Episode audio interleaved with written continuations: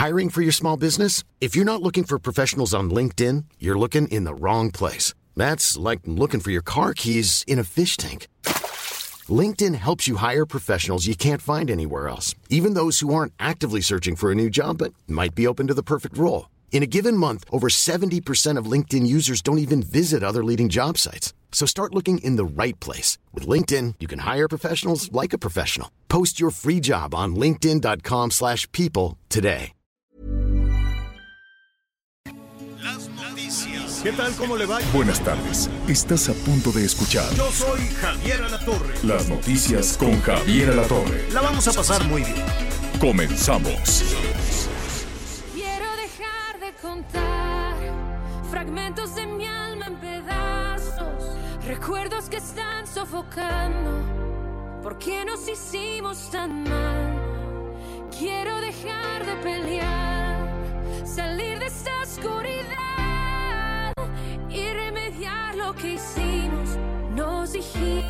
Muy buenos días, muy buenos días, qué gusto saludarles, nos da eh, mucho, mucha alegría recibirlos en Hagamos, además de que eh, pues estamos haciendo un equipo, estamos en las noticias con Javier Alatorre y escuchábamos esta canción Respirar de Jesse Joy, ¿no? Que la verdad me gusta, ¿por qué no las cortan tan así, Betty? A ver, ponle un poquito para saludar a Miguelito. En algún momento fue un amor de cuento, hoy ya no lo encuentro, siento que te pierdo, hagamos el intento de volvernos a escuchar. Quiero dejar de contar fragmentos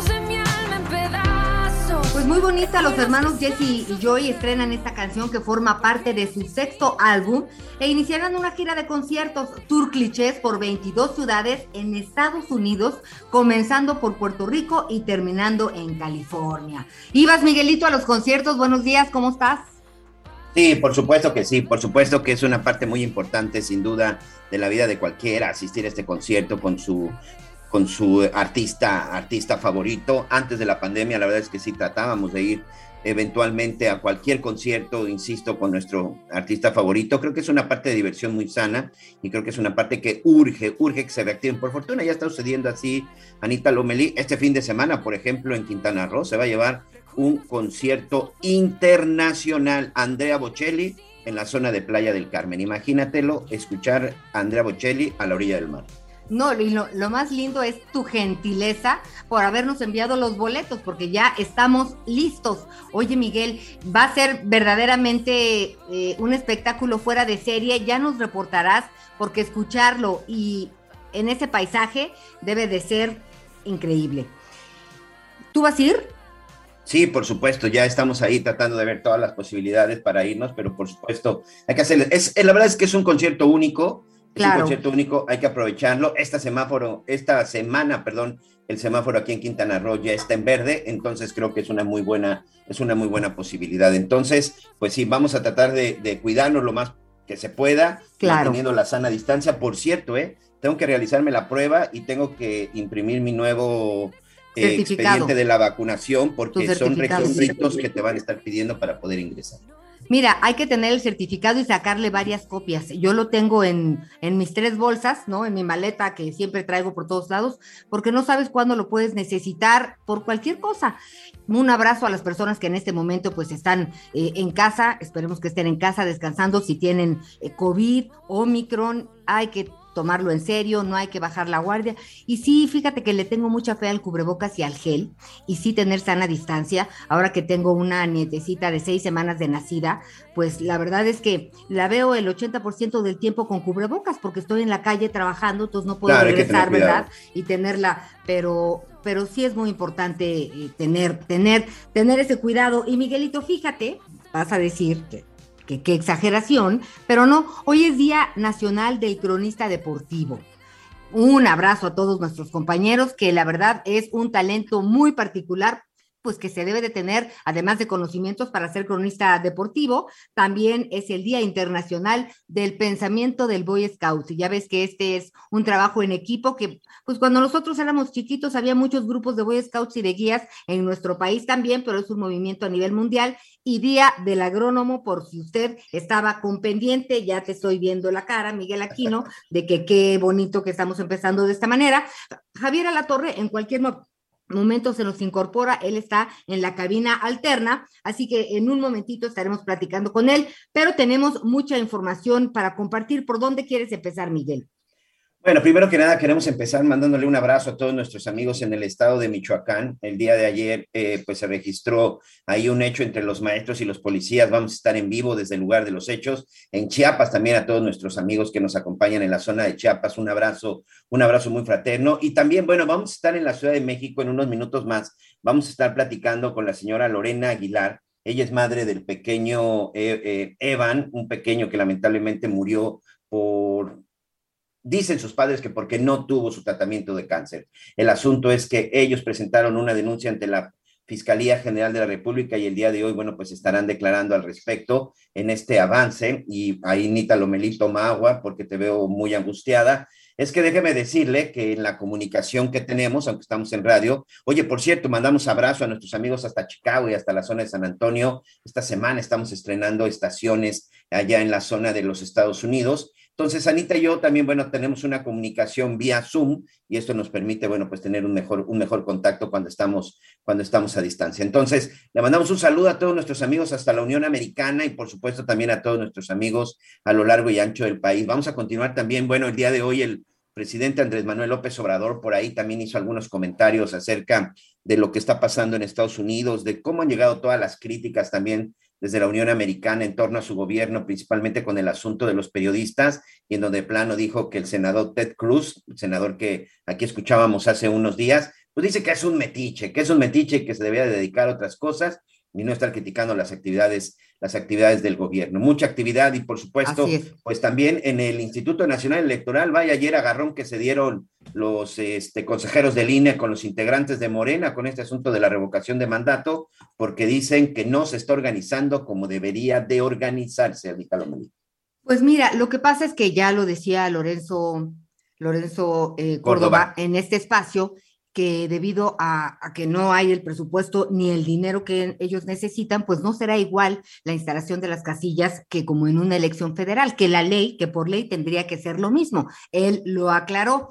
Entonces, eh, pues serán menos casillas. Lo que hay que hacer es que desde un día antes hay que estar muy pendientes de eh, a dónde queda la tuya porque será en el municipio, pero pues ya no donde fuiste a votar en las elecciones federales. Entonces, pues bueno, el presidente eh, no deja de decir que pues están haciendo eh, este, el tema de la revocación del mandato por parte del INE a regañadientes, ¿no? A fuerza, y que pues así es muy complicado. Entonces, bueno, traen un pleito casado que terminará seguramente en una reforma, ya veamos, eh, veremos de, de qué tipo es esta reforma, y quien está muy pendiente es Javier Alatorre. Hola Javier, ¿cómo estás? Buen día.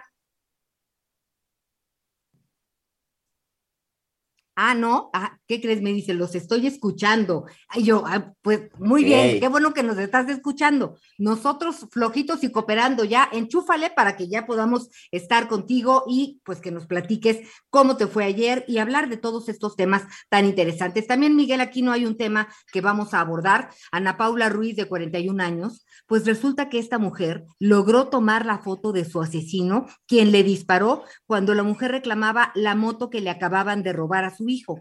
Los hechos ocurrieron el sábado 19 de febrero en San Cristóbal de las Casas, en Chiapas. Una tragedia sobre otra tragedia, Miguel Aquino. Sí, la verdad es que es algo que, que no podemos dejar pasar, tenemos que levantar la voz.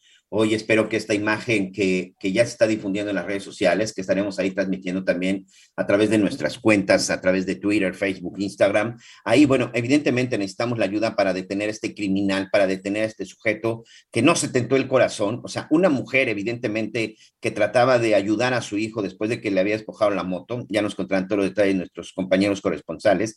Pero el hecho es de que hoy este delincuente debe ser de los buscados. Creo que es una parte muy importante que debemos de analizar y sobre todo en la que debemos de trabajar sociedad y autoridad, Anita Lomelí, que es el precisamente unirnos para tratar de terminar con estos delincuentes, tratar de, terminar con la violencia. Yo siempre lo he dicho, yo soy partidario de que en el trabajo de la seguridad y en el trabajo en muchas otras vertientes tiene que ser un trabajo en equipo. De repente uno como sociedad quiere que la autoridad haga todo. La verdad es que no es así. La verdad es que nosotros como sociedad también tenemos que ayudar y en el caso, en el caso de esta joven chapaneca, de esta joven madre chapaneca, creo que lo podemos demostrar difundiendo la imagen de este sujeto. Y no, y vaya, no se trata de difundir la imagen de un sujeto que se presuma inocente, aunque lo marque la ley, porque incluso en el momento que ella toma la foto, él le, la tiene encañonada, se ve claramente cómo la tiene apuntándole con una pistola y posteriormente la, la, la acciona. La foto se alcanzó a tomar y eso es precisamente de lo que se está comentando.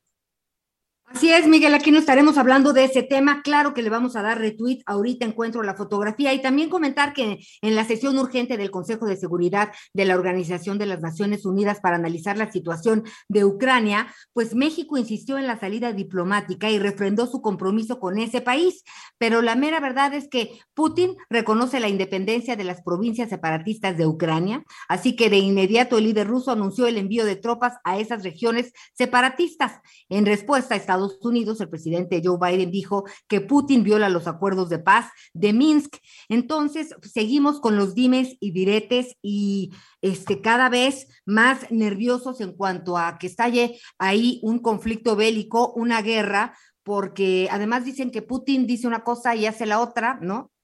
Este, cosa que también me parece eh, muy delicada porque no hay forma de ponerse de acuerdo. Y regresamos al papel de la ONU, ¿no? Escuchamos la posición de México, pero finalmente sí la ONU tendría que tener una injerencia distinta para decir, eh, a ver, antes de que se armen eh, los cañonazos, sentémonos en la mesa. Y, y, esto, Miguel Aquino, no sucede. Sí entiendo que hay limitaciones internacionales, pero no puede el señor Putin empezar una guerra así de fácil. Sí, sin duda, sin duda. En pleno 2022 no entendemos todavía cómo puede existir esta amenaza de guerra en donde pues se supone que deberíamos de ser ya más civilizados, en donde deberíamos de tener más esa conciencia de poder negociar y sobre todo de poder de poder arreglarnos, de poder aclarar y sobre todo de poder entender. Creo que esa es una parte importante. Me llamaba la atención de los discursos que ha estado dando el presidente ruso, Anita, no sé si tuviste oportunidad de escucharlo, en una en donde porque él ha estado dándole la cara a la prensa, ¿no? A la prensa rusa y a la prensa internacional. Y en una de las entrevistas y en uno de los cuestionamientos, él eh, le preguntaban acerca, pues, de la posición de Estados Unidos. Evidentemente dice, pues, yo no sé qué pensaría, o sea, reclamaba Estados Unidos que porque supuestamente Estados Unidos estaba colocando armamento cerca de las fronteras de Rusia y de Ucrania. Entonces decía, yo no sé qué pensaría Estados Unidos si nosotros, el gobierno ruso, pusiéramos algunos misiles en la frontera con Canadá o en la frontera con México. ¿Cómo reaccionaría, el gobierno americano? Es más, que no se les olvide, porque también se le cuestionó acerca de la independencia que reconoció el día de ayer de dos eh, poblados que hoy, bueno, son países independientes de lo que antes era la URSS, que formaban parte de Ucrania. Es una situación ahí un poco compleja, pero más o menos ese es el asunto. El hecho es que me llamó la atención porque decía, es como si en este momento los Estados Unidos deberían regresarle a México, California y Texas. La, lo más decente que tendrían que hacer los norteamericanos es regresarle a México el territorio que le arrebataron. Eso fue lo que hice yo con estos dos eh, estados, que ahora son estados independientes, que fueron liberados de Ucrania. Imagínate en la declaración de Putin directo hacia, la, hacia el mundo occidental. Pensé que estaba en Palacio Nacional cuando escuché eso, pero no, ya te entendí que estabas hablando de Putin. Oye, sí, pero sí, sí. Eh, eh, eh, y, y, pues complica, agravó ayer el conflicto de Rusia eh, con Occidente mediante dos, esas dos decisiones de las que estás hablando ahorita. Y pues bueno, ya llevó esto a la Unión Europea a anunciar sanciones contra Rusia por ese acto que considera ilegal. Y la segunda al comunicar que enviará tropas a los territorios secesionistas. Rusia ha declarado que el despliegue de sus tropas en la zona tiene como objetivo el mantener la paz pero los decretos firmados por Putin sobre las dos regiones alimentan también la posibilidad de una intervención mayor del Kremlin. Pues así, así las cosas en esta parte del mundo.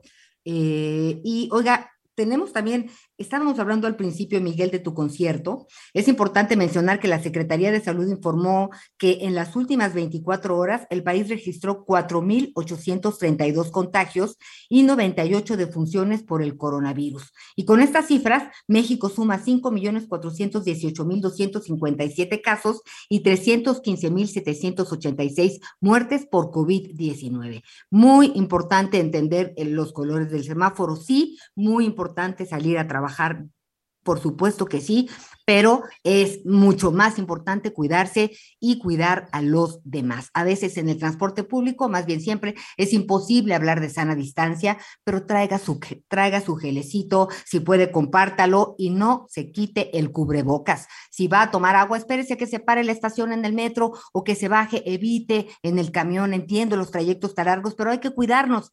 Fíjate que me pasó algo muy curioso. Antier me parece que fue cuando eh, pedí un Uber y en la aplicación me pidieron que mandara una foto, me salió así, foto que estás usando cubrebocas. Y yo, pues sí, traía cubrebocas, estaba en la calle, la mandé y ya eh, llegó el, el, el, señor del Uber, este, porque hay mucha gente que dice, sí traigo cubrebocas y no traen cubrebocas. Y cuando ya llegan las personas, pues oye, ya, ya es una lana que ellos llegaron al servicio y las personas no traen cubrebocas. De verdad debemos de extremar precauciones y esté muy pendiente si es de los rezagados, porque es tiempo de buscar dónde vacunarse. Este booster, este tercer, el refuerzo, como le decimos en México, vale mucho la pena. Y saludos, saludos a todas las personas que están en este momento, en esta circunstancia, Miguel.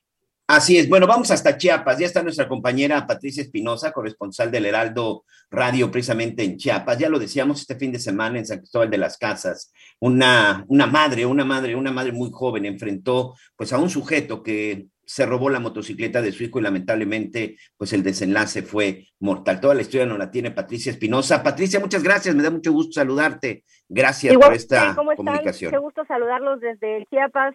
Pues eh, en, efecto, decirles que, bueno, Ana Paula Ruiz, de 41 años, quien fue asesinada el sábado 19 de febrero eh, aquí en San Cristóbal de las Casas, en Chiapas, pues al tratar de impedir el robo de la motocicleta de su hijo, tomó una foto de su agresor antes de que éste le disparara, como, como bien lo comentaban ustedes hace un momento. Eh, Miguel Alejandro N., hijo de bueno, pues relató que dejó estacionada su unidad sobre la calle Crescencio Rojas, esquina con calle Álvaro Obregón, y se dirigió al hotel. Decirte que en pleno centro de la ciudad de San Cristóbal de las Casas, donde su madre, bueno, se desempeñaba como recepcionista. Al salir de la, eh, al salir, bueno, pues la motocicleta ya no se encontraba, la buscaron y vieron a una persona del sexo masculino que la llevaba jalando, bueno, un cómplice lo esperaba a bordo de, de, otra motocicleta y bueno, Paula eh, y Miguel Alejandro, el hijo, exigieron la entrega de esta, mozo, de, esta motocicleta. Uno de los eh, ladrones, bueno, sacó un arma de fuego y le disparó eh, a Paula en el pecho, que fue, eh, por cierto, llevada al Hospital de las Culturas, eh, algunos cerca, cerca de, de, este lugar, donde finalmente, pues el domingo en la madrugada, la joven perdió la vida. Decirte también que la Fiscalía General del Estado pues inició una carpeta de investigación en contra de quien o quienes resulten responsables por los delitos de robo con violencia y homicidio. Y bueno ayer por la tarde pues le dieron cristiana ofrecieron una misa y, le dieron cristiana sepultura a Paula. Y bueno pues esperan decirles también se esperan diversas movilizaciones aquí en San Cristóbal de las Casas en los próximos días de diversas organizaciones de feministas de incluso empresarios que se han eh, pues manifestado en contra de este tipo de situaciones acá en, en San Cristóbal eh, de las Casas, Anita. Pues es terrible lo que nos estás eh, narrando y bueno, en función de las autoridades, ¿qué? Mira, quiero decirte que incluso ayer eh, circuló en las redes sociales un, la fotografía de una persona, es, eh, al parecer integrante de, de, los llamados motonetos, que es un grupo delincuencial que opera en la zona norte de las casas. Sin embargo, las autoridades de la Fiscalía General del Estado, bueno, pues dieron a conocer, más bien desmintieron eh, la detención de esta persona, incluso eh, lo están buscando, ustedes también ya se dan cuenta de la fotografía que tomó Paula en momentos antes de que le dispararan, este, esta fotografía que está circulando porque están buscando a la persona, aún está prófugo de la justicia, lo están buscando y bueno, pues no hay más detalles eh, al respecto, Anita. Sin embargo, por supuesto que nosotros les vamos a tener eh, toda toda la información y pues ya decías, bueno, están compartiendo este esta fotografía, la última fotografía, eh, la que encontraron en su teléfono celular eh, de, de, la mamá eh, de Paula. Bueno, pues la, la, vamos a compartir nosotros también. Aquí ya, ya, ya la tenemos en nuestras redes sociales, así que pues es una forma de ayudar, ayudemos. Luego resulta que, que vemos todos menos las autoridades, ¿no? De repente siento que como que algo les pasa que, que son quienes, quienes no ven, porque ah, pues se ve perfectamente el rostro de esta persona y si son, ¿cómo le dijiste que son? ¿Son los motonetos? Eh, hay un grupo delincuencial que le llaman los motonetos en San Cristóbal de las Casas, que incluso estaban, eh, se había mencionado que era un integrante de este, de este grupo delincuencial en la zona. Sin embargo, bueno, eh, se desmintió porque se dio a conocer la fotografía. Esa fotografía era de hace tres años de una persona que habían detenido de esta, de este grupo delincuencial, pero no es él. No es él y bueno, por eso están circulando la, la fotografía que, que tomó pues la misma Paula y este pues para poder eh, localizar a esta esta persona quien fue que le disparó en el pecho y pues a esta persona que iba saliendo de, de su trabajo en uno de los hoteles principales aquí en San Cristóbal de las Casas Anita pues danos tus redes sociales porque vamos a checar esta fotografía que sea la verídica Claro que sí, Anita, por supuesto que vamos a estar muy pendientes. No te escuché muy bien, pero con mucho gusto vamos a estar eh, pendientes, Anita. Gracias, gracias, muy, muy buen día, Miguel. Hasta luego, buenos días. Buenos días. ¿Cuál es la, la foto apropiada, Miguel? ¿Cuál es la que debemos tuitear? Miguelito. Miguel, Miguel, tu micro. Ahí estamos ya. Ok. Mira, estoy aquí precisamente viendo, viendo las imágenes y yo creo que eh, al final esperemos a lo que dice la autoridad, pero creo que la fotografía es muy clara. Un sujeto a bordo de una motocicleta azul con blanco, con un casco en negro, se le alcanza a ver parte del rostro y está empuñando la pistola precisamente hacia la persona que le está tomando la fotografía. Esa es la imagen que se ha difundido porque finalmente quedó en el teléfono de la víctima, evidentemente, después de que este tipo le disparó, porque ella quedó herida y en el momento que la trasladaban al hospital, como ya escuchamos, es cuando pierde la vida. Creo que esa es parte de la, de, la imagen que en este momento está dando a conocer y esperemos que, por supuesto, continúe con el trabajo, continúe con el trabajo la autoridad. Oye, Anita. Sí. Y ahorita precisamente que estamos en estos temas, eh, déjame decirles rápidamente, saludos a todos nuestros amigos, ya lo, ya lo decía, muchos de nuestros amigos que nos escuchan en la zona de Texas. Si alguien iba a buscar a Emma Coronel, a la esposa de Joaquín El Chapo Guzmán, a la prisión en la que se encontraba en la zona de Nueva York, bueno, pues les digo que ya se mudó al estado de Texas bueno, pero sigue, digo, está, está, en un, está en un reclusorio de mínima seguridad, pero sigue recluida, ¿verdad? De muy mínima seguridad, es la cárcel de Carswell en la zona de el norte de Texas. Ahí fue trasladada, eh, de hecho es considerado un centro, un centro médico penitenciario, algo así muy parecido a la, al centro médico penitenciario que tenemos nosotros aquí en la, en la, en la Ciudad de México. Y bueno, pues fue trasladada, esto está en la ciudad, en la ciudad de Fort Worth, es una prisión, ya lo decía yo, de mínima, mínima seguridad. Y también, bueno, pues cambió la fecha, ya lo habíamos comentado, recordar que le disminuyeron otros seis meses y pues ella, su liberación está estipulada para el 13 de septiembre del 2023. La esposa de Joaquín El Chapo Guzmán es trasladada es trasladada a un penal de mínima seguridad en Fort Worth, Texas, y bueno, se confirma que su fecha de liberación será para el 13 de septiembre de 2023, después de la sentencia a la que había recibido de tres años, tres años que evidentemente no va a cumplir, sino se le irán disminuyendo.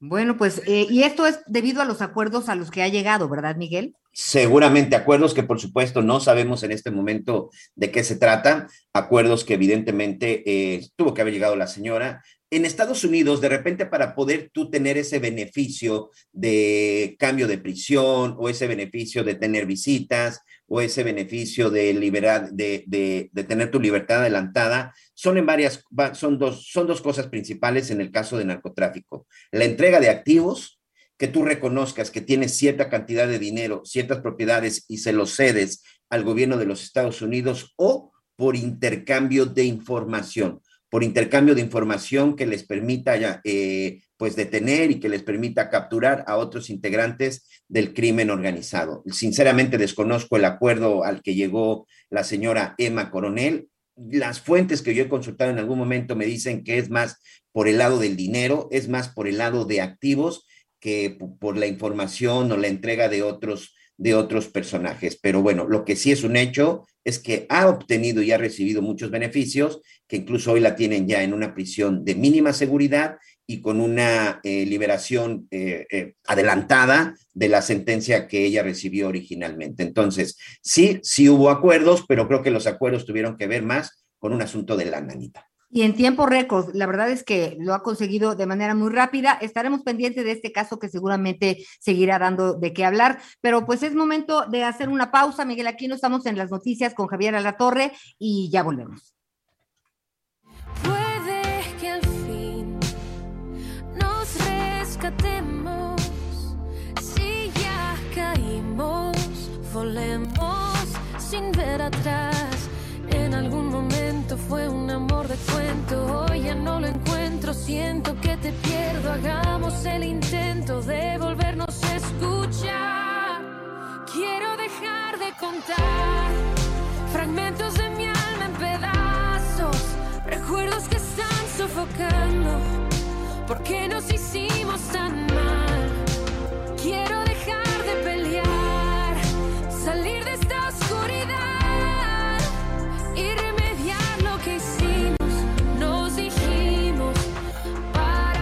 Conéctate con Javier a través de Twitter, arroba javier-alatorre. Sigue con nosotros. Volvemos con más noticias. Antes que los demás. Heraldo Radio. Todavía hay más información. Continuamos. Las noticias en resumen. 11 de la mañana con 30 minutos tiempo del centro de México. El ingeniero Agustín Rodríguez Fuentes, secretario general del Sindicato de Trabajadores de la Universidad Nacional Autónoma de México, murió a los 71 años, informó la máxima casa de estudios. Descansa en paz. Rocío Banquels abandonó la bancada del PRD en la Cámara de Diputados para unirse a la mitad al Movimiento Ciudadano. La diputada se encargará por el momento de los temas referentes a la cultura, diversidad y niñez. La diputada federal Celeste Sánchez por el Partido del Trabajo fue encontrada muerta la tarde de este lunes al interior de su domicilio en Durango. Hasta el momento se desconoce la, casa, la causa de su muerte. Hoy el dólar se compra en 20 pesos con 36 centavos y se vende en 20 con 49. Muy bien, pues ahí están, ahí está toda la información. Muchas gracias, Anita Lomelí.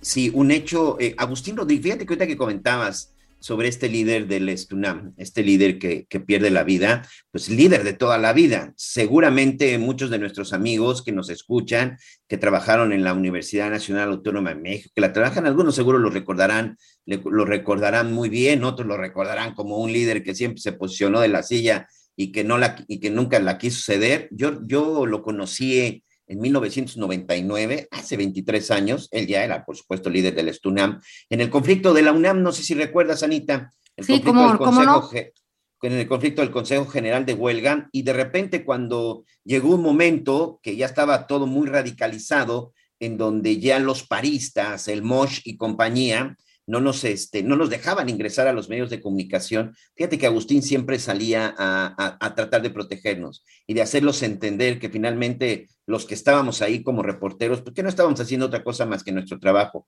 Cuando de repente nos tocaba estar muy temprano, que estábamos, uh -huh. muy, muy temprano en Ciudad Universitaria cuando estaban las tomas de los institutos, incluso este, pasaba en su camioneta y hasta el detalle de dejarnos un café. La verdad es que era un personaje... Sí, era un personaje. Eh, controvertido, pero que entendía y era de esos de los que sí de repente andaba, insisto, muchos seguramente lo, lo, no, lo, no lo han de recordar con, buena, con una muy buena idea, pero la verdad es que a mí en lo personal, en la época de la UNAM, digo, yo nunca trabajé en la UNAM, como periodista recuerdo este tipo de detalles que Pues tenía. es que ocupó la Secretaría General del Estunam por 28 años. Sí, eh, sí, sí. Y pues bueno, oaxaqueño, ingeniero electricista, lamentablemente pierde la vida este, a consecuencias de complicaciones derivadas de COVID. Pero ahora sí, si no me equivoco. Pues yo lo estoy oyendo desde. Uh, ahora sí. Los estoy oyendo y dije, me voy a poner como público muy a gusto para ver, eh, para estar oyendo ahí Radio Chairo pero pues bueno. ¿Qué te pasa, Javier? ¿De qué estás hablando? ¿Cuál radio, Chayo? Ah, ¿Cómo están? Qué gusto, qué gusto saludarlo. Fíjate que se nos fue el tiempo rapidísimo. Le ofrecemos una, le ofrecemos una disculpa. Este, que conste, Miguelón, que a las siete y media de la mañana ya estábamos ahí revisando los contenidos. Anita Lomelita Como siempre, ya te córrele vi. para Pero, acá, oye, córrele para allá, en fin. Ya no nos contaste cómo terminó la fiesta. Fíjate que no hubo fiesta, habrá fiesta pronto. Yo creo que hubo pastel. ¿Te refieres Muy al aniversario del noticiero? La verdad es que estuvimos trabajando muchísimo para el reestreno del noticiero de la noche y, y, afortunadamente todo salió muy bien, pero pues ya sabes el nervio de que mete el, el dron, mete esto, cambiamos el equipo, cambiamos la tecnología, cambiamos las cámaras, cambiamos todo y entonces pues estábamos ahí un, un poquito nerviosones, así son los programas en vivo, pero afortunadamente todo salió muy bien, todos muy contentos, Gonzalo Oliveros pues ahí estaba, este, come, come pan dulce el nervio y así. y, este, y entonces pues no hubo tiempo de, de la celebración, puro pastel, ya llevamos tres pasteles, ¿no? Pero, pero puro, puro pastelito. Ya habrá ocasión para la fiesta, que es un fiestón, ¿eh? Vamos a invitar a nuestros amigos del público el, el fiestón de, de aniversario de, de, Hechos. Yo, sin duda, sin duda, la fiesta de aniversario del Noticiero es la mejor fiesta de, de, de, todo lo, de toda la televisión azteca. Sin duda. Porque como todos de alguna manera están involucrados, se hace una fiestota van, no sé, este, mil personas, no sé cuántas, y es, de, es muy elegante, y bueno, todo el mundo. ¿Tú concursé, tú fuiste señorita Hechos, sí, ¿verdad, Anita? ¿O concursaste? No, fíjate que concursé tres veces, pero nunca, nunca gané, me quedé en el tercer lugar. Nada, yo gané un, un, concurso de disfraces que era yo de Kiss, ¿te acuerdas? Ah, es que hubo también, también hemos hecho de disfraces. Le, le cambiamos. Sí. Me acuerdo cuando fuiste de la, de la super niña y te tiraste por ah, un sí. balcón y ah, todos sí. te cachamos. Lástima que no, sí. no estaba bajito. Sí, sí, me acuerdo no, de todas esas aventuras. Oye, eh, y también para celebrarte, ¿qué crees? Va a pasar el noticiero de, pues, por la 1390 de AM de Reynosa. Ah, el, el noticiero de radio, seguimos ampliando. Felicidades, felicidades a Reynosa, Tamaulipas, qué gusto. Nuestros amigos allá en Tamaulipas que están batallando, todavía no tienen los calorones, todavía, ah, no, cómo no. Ciudad Victoria ya está por arriba de los 30, 32 grados. Saludos a Victoria. Saludos a, a, mi hermano, a mi cuñada. Ya ves que ciudad que mencionamos, ciudad que tiene uno, parientes bueno. afortunadamente. Y traen un broncononón de sequía fuerte, Miguel. Fuerte la sí, sequía. Señor. Todavía no, no, no ha llegado la bendición de las lluvias y entonces los productores del campo, la, la, la gente que tiene sus animalitos, ¿cómo está batallando allá en Tamaulipas? ¿Mm?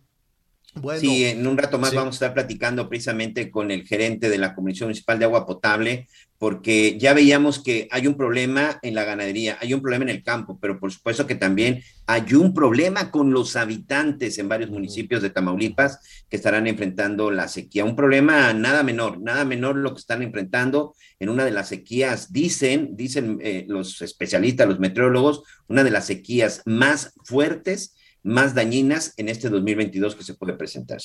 Bueno, pues ahí está, hay información importante, hay información en desarrollo importante que le estaremos eh, eh, dando a conocer en, en, en, la, en la cuestión de la industria eléctrica. Ya ves todas las discusiones que hay para avanzar en la reforma en la reforma eléctrica y fortalecer a la Comisión Federal de Electricidad, que la verdad, este, sí va a ser todo un tema, sí va a ser realmente todo un tema esta situación y veremos si efectivamente una de las argumentaciones, una de las justificaciones es que si avanza la reforma eléctrica, pues nos va a llegar el recibo de la luz más barato. ¿Y quién no estaría a favor de eso? Yo creo que todos, definitivamente, todos. y ahora que empiezan los calores, pero, va, vamos a ver, pero lo que no es justo es que esa sea la argumentación y a la hora de la hora te digan, bueno, eh, la letra chiquita, dijimos que sí, pero que no, pero que sí, pero que no. El hecho es que la, este, la Suprema Corte de Justicia, la Suprema Corte congeló todos los amparos, todos los amparos que, que ya se habían ganado en contra de la, de la reforma eléctrica. Y entonces, pues eso fue una cubetada de agua fría para todas las empresas nacionales y extranjeras, todo el capital extranjero que se ha invertido en la generación de energías limpias. Eh, muchas personas presentaron sus amparos, dijeron, oye, pues cómo, si tenemos ya que una inversión millonaria, ¿cómo, cómo, cómo, cómo va a ser que nos echen del país o que nos echen de la industria con unas pérdidas enormes? Entonces promovieron amparos, se les dio entrada a los amparos y ahora la Corte, la Suprema Corte, suspendió todos estos amparos hasta que se resuelva este, pues toda esta, esta situación. Hay un tema ahí muy complicado. Lo que se tiene que resolver es si em, esto que quiere la Comisión Federal de Electricidad de tener preferencia eh, sobre el sector privado es, em, es un tema legal, es un tema constitucional. Y pues yo me imagino que les van a hacer manita de cochi para que digan que sí es constitucional. En fin, ahí están, va avanzando de alguna manera el, em, ¿cómo se llama? El, la, la Em, en el Parlamento abierto, en las negociaciones, dices. Sí, sí, sí. Porque sí, yo, yo creo que, eh, pues sí, la, la, iniciativa privada, pues sí plantea hacer algunas, este, ajustes, como ellos le llaman, ajustes a la ley eh, que tienen que ver, pues, con el autoabasto. No hay que poner dicen ellos que hay que poner reglas para que no se haga un mercado alternativo que se regule, porque tampoco puedes consumir exactamente todo lo que produces. Entonces, esto puede ser eh, comercial, comercializado dependiendo de un margen. Entonces, bueno, vamos a ver, yo creo que es importante que después del Parlamento abierto sí haya ajustes, porque eso quiere decir que habla de negociaciones, no, no de imposiciones. Me parece que sería pues muy importante esta parte. Pues vámonos despacito, porque luego estos señores utilizan un lenguaje que lo único que hacen es enredar a la gente y enredar y perder todas las, eh, todas las oportunidades de inversión y de tener energías limpias, pero ya veremos. Por lo pronto se suspenden los amparos y atención todos aquellos que tienen planeado ir a tomar casetas. No sé cuándo viene el siguiente puente, pero es un dineral en la toma de casetas en todo el país y lo sabe, eh, lo saben, por ejemplo, pues todas las personas que toman las, las casetas de guerrero se pueden llevar varios millones de pesos, sobre todo cuando se trata de un, de un puente o las casetas en, en cualquier parte del país. En Sonora les dijeron que para que no tomaran casetas les iban a dar el dinero que eso significaba. Eso fue lo que les ofreció el presidente. Les dijo, ya dejen de tomar las casetas y las ganancias que sacan se las vamos a dar aparte y se fue, Oye. ¿no? El presidente dijo eso y se fue y le dejó la cuenta a Durazo. Vamos a preguntar si efectivamente ya Alfonso Durazo está pagando de su cartera, está pagando de su bolsillo o de dónde va, va a sacar para darles el dinero a las personas para que dejen de, de tomar las casetas. Fue algo verdaderamente insólito. Pero nada más, muy, muy rápido, Anita. A partir de mañana, quienes tomen la caseta los van a meter a la cárcel o eso salió publicado mm. hoy en el diario oficial de la Federación. Eso hay que hacerlo en letras grandes porque los que somos expertos en, en, este, en esta, en tener leyes y estadísticas, ah, pero luego no, no hay un, hay un desfase en la aplicación. Hay que ponerlo en, en letras rojas. Bueno, pues así. Dice que los que tomen las casetas van a estar siete años en la cárcel. Los que tomen las casetas y pidan dinero. Eso dice el diario oficial de la federación. Pero pues vamos viendo, ¿no? Vamos viendo. A ver, a ver quién, a ver quién se atreve a detener a todos esos paristas, pues, a todos. Cuando empiece la autoridad a ejercer la autoridad, ¿no? A, hacer, a cumplir las leyes, pues cada vez habrá menos paristas, porque el megapuente, deja que te diga, el megapuente que viene es del viernes 18 de marzo al lunes 21 de marzo. Esto porque el 18 de marzo no habrá clases por descarga administrativa, lo que eso signifique no lo sé. Mientras que el 21 de marzo se pero si llevan dos años... por el natalicio de don Benito Juárez. Así que lo, lo, vamos a retomar en ese momento. Perdón, Miguel, ¿querías concluir? No, ahorita continuamos, señor. Lo único que quería decir es que antes ya también era delito. Antes también ya era delito la toma de casetas. Antes ya también era delito robar el dinero de las de la de Capufe. Antes también ya era delito extorsionar a los automovilistas y nadie había aplicado la ley digo, no sé por qué era necesario ponerlo en el diario oficial, cuando antes ya estaba tipificado el ataque a las vías de comunicación. Pero vamos al siguiente tema, señor. Sí, así es. Fíjese que aquí eh, le hemos, le hemos dado seguimiento y nos, nos hemos eh, solidarizado y lo seguiremos haciendo cuantas veces sea necesario con las madres y los padres de las niñas y niños con cáncer. Qué tragedia se ha vivido en, diferentes temas de salud. La verdad es que la salud en nuestro país es un tema que se fue se perdió, se fue a una dimensión desconocida en medio de muchísimas justificaciones, que si el ahorro, la austeridad, los bandidos, las medicinas, en fin, argumentos hay muchos y después se cambió un nuevo sistema para aplicar, para garantizar la salud de las personas y ha sido un verdadero fracaso encabezado por López Gatel. Y después vamos a hablar también de lo que ha significado la pandemia. Pero en medio de todo esto está la tragedia que han vivido estas familias. No solo es, eh, es el, dolor de una madre, un padre, sino cómo todo el entorno familiar se, se, trastorna cuando no se tiene lo elemental para poder avanzar y salvar la vida de los pequeños. En ese sentido se han presentado em, denuncias y veremos cuál es la situación, que, eh, eh, hasta dónde se ha avanzado, con quién han hablado y hasta dónde se ha llegado con esta denuncia. Y para ello vamos a platicar con la señora Lorena Aguilar. Ella es la madre del pequeño Evan, Evan eh, Apolinar, que pues falleció y nos da muchísima pena eh, que, fuera en estas condiciones, Lorena. ¿Cómo estás? Buenas tardes. Buenas tardes.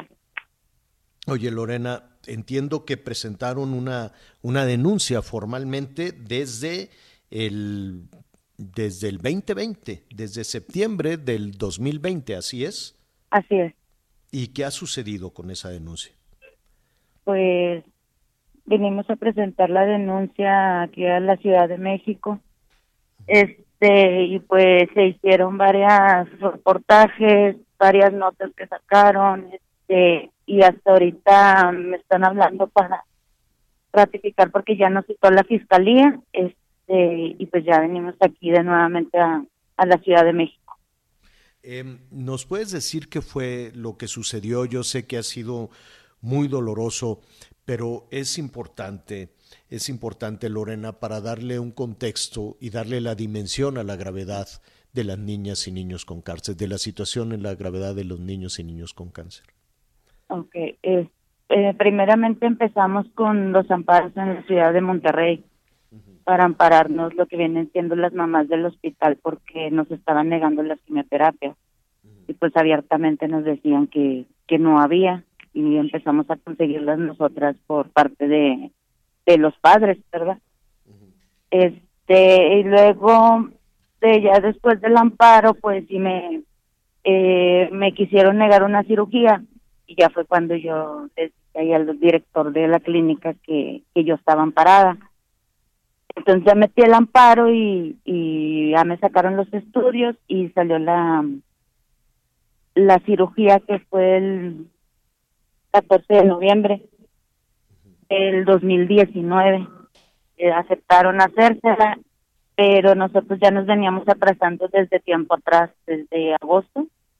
Este, que se empezaron a se agravó más Pero lo del ¿por qué, se, de ¿por qué se negaban? Perdona, perdona que te interrumpe Lorena, ¿por qué batallaste tanto? ¿Por qué Pues, se hecho, negaban? De hecho batallamos todos los padres porque de hecho también nos negaron el, lo que viene siendo el catéter puerto que era para que no batallaran tanto en canalizarlo porque se infiltraba mucho. Entonces había una lista de espera pues muy grande este si los negaban porque no hay este catéter puerto y las y las quimioterapias pues tampoco había medicamentos aparte que otros insumos como vienen siendo pues los parches las los catéter este las mangueras de tres vías O medicamentos sea, pero te decían, no, no tenemos la medicina, no tenemos el equipo, no Sí. tenemos los insumos, y, pero porque no tienen dinero o por Pues normalmente, pues me decían, este no se lo vamos a aplicar porque no hay. Entonces ya yo, mm, yo y todos los papás nos, nos movíamos de por nuestra cuenta a conseguir los medicamentos. Y por ejemplo, si a mí me sobraba, se lo daba al de al lado y así andábamos entre todos los papás ahí. Y nos decían abiertamente pues que no había. Y en cuestiones de insumos, este, a veces inclusive los propios enfermeros, para no batallar tanto, con los parches entre ellos mismos se cooperaban y, y los compraban. Yo cada que iba a internamiento ya sabía que me tenía que ir preparada con mis mangueras de tres días, con mis catéteres, inclusive hasta mi alcohol, eh, paracetamol, porque también no había loratadinas y todo ese tipo de cosas. este. ¿tú, tú entendías que no era un tema ni de los enfermeros ni de las doctoras o doctores. Sí, inclusive yo en las entrevistas, porque muchos me dicen mm, pues que soy muy, ¿cómo se dice? Muy, o sea que como que ahora sí me quejo de ellos, ¿verdad? Pero yo yo les digo que yo no me quejo de la atención de, de inclusive de los doctores y de las enfermeras que en su momento todavía nos brindan este a nosotros y a todos los que están en lucha Sí, para sino ellos que debe- es para de ellos los que venían de arriba porque ujú. si es que me tocaba ver la, doc- la doctora este que llegaba y decía oye pues ponle tal antibiótico ese no hay Pues, bueno ponle este no hay y pues una vez la doctora dijo bueno entonces dígame qué es lo que hay para saber yo con qué voy a trabajar Claro. porque se siempre habían faltado insumos pero ahorita es algo o sea fatal porque desde antibióticos como le comento está paracetamol Claro, claro. y todo ese tipo de cosas y pues Lo- lo veníamos consiguiendo y- nosotros. Y, en, y ante ese escenario, ante esa situación, ¿a quién denunciaste y, de, y bajo qué cargo? Pues yo los denuncié por lo que viene siendo el desabasto, que ellos, eh, ay, atención, que ellos en- prácticamente me dijeron que nunca me habían negado este los los medicamentos, eh, pero yo tengo, por ejemplo, una hoja a la, donde la doctora me firma y me sella con su cédula, este, que ella autoriza ponerme la quimioterapia media cuando no se puede. Nosotros tuvimos una larga mejoría de, julio, agosto, y el doctor dijo, él no se puede atrasar. Tengo los estudios de la gamografía donde él sale ya limpio porque traía su cáncer primario, estaba en la glándula suprarrenal en el estómago y se le empezaba como que a hacer metástasis en lo que metástasis, perdón, en lo que viene siendo el cerebro. Válgame. Y, Y- tengo los del estudio de la gamografía ya salió limpio y el doctor dijo, "Vamos por muy buen camino. A él no me le pueden cambiar las quimios, las quimios. A él no le puede faltar medicamentos." Y yo le dije, "¿Y qué voy a hacer, doctor, el día que me lo nieguen?" Y me dijo, "Que lo consigan. Que lo consigan donde lo tengan." Este, y pues nos empezamos a trazar, digo, traigo, pues tenemos las hojas donde nos dicen que no hay. Y Claro. prácticamente, pues nosotros de padres lo conseguíamos. El de septiembre una mamá Sí. de ahí este me lo donó, porque de hecho inclusive cargábamos con nuestra hielera con hielo, porque la vincristina tiene que estar eh, pues en una temperatura fría, ¿verdad? Oye, dime Entonces- algo. Hoy, hoy vas a la Fiscalía General de la República. ¿Perdón? Los te citaron en la Fiscalía General de la República. ¿Para qué? Ah, para ratificar, para ratificar la denuncia que me había mandado llamar, eso fue lo que me dijeron. Para ratificar la denuncia contra quién. Ah, es la denuncia salió en nombre del presidente. Estás Y, eh, denunciando por qué cargo al presidente. La denuncia salió por cargo de homicidio. Estás denunciando por homicidio, por el fallecimiento de tu hijo, Evan Apolinar, al presidente. eh, es Evan Polino. Evan, Evan Polinar. Eh, estás denunciando al presidente y hoy te citó la fiscalía. ¿Cómo te ha tratado la fiscalía? ¿Qué, qué, qué te dicen tus abogados o lo estás haciendo tú sola? No, inclusive siempre he andado con la licenciada Andrea, que es como le comentaba, ella fue la que interpuso pues los amparos en Monterrey. Este y pues no, hasta ahorita no me he hecho nada. Sí vengo con miedo porque yo del hecho le decía, sí vengo con mucho miedo porque pues sabemos que pues, no tienen una fama muy buena, ¿verdad? Este, pero hasta ahorita no me han dicho ¿Ya te- nada. no, ¿No te han recibido? No. ¿Qué te parece? Vamos a hacer esto porque se nos viene eh, el tiempo encima, Lorena. Vamos a estar muy pendientes, estaremos muy cerca de ti. cualquier eh, situación, aquí está este espacio, desde luego, para comentarlo. E inmediatamente después de tu reunión con la Fiscalía, volvemos a hablar. ¿Qué te parece?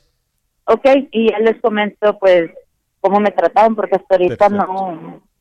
Perfecto. Pues aquí estaremos, aquí estaremos pendientes de, ti, del resto de los padres y madres de niños con cáncer que están viendo en ti, pues, una, una, una ruta también para tratar de solucionar todo este tema. Lorena, te abrazamos este, y, nos, nos eh, sumamos desde luego a la pena tan grande que has tenido y estaremos viendo hasta dónde va, hasta dónde avanza toda esta situación. Por lo pronto, muchísimas gracias. Muchas gracias. Buenas tardes. Hasta luego, buenas tardes. Es tiempo de hacer una pausa. Es muy breve, volvemos inmediato. En algún momento fue un amor de cuento y hoy ya no lo encuentro. Siento que te pierdo. Hagamos el intento de volvernos a escuchar.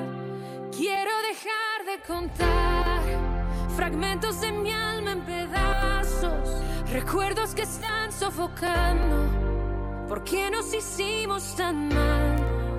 Quiero dejar de pelear, salir de esta oscuridad y remediar lo que hicimos. Nos dijimos para Conéctate con Miguel Aquino a través de Twitter, arroba Miguel Aquino. Toda la información antes que los demás. Ya volvemos. Heraldo Radio 98.5 FM, una estación de Heraldo Media Group, transmitiendo desde Avenida Insurgente Sur 1271, Torre Carrachi, con 100.000 watts de potencia radiada. Todavía hay más información. Continuamos. Corazón.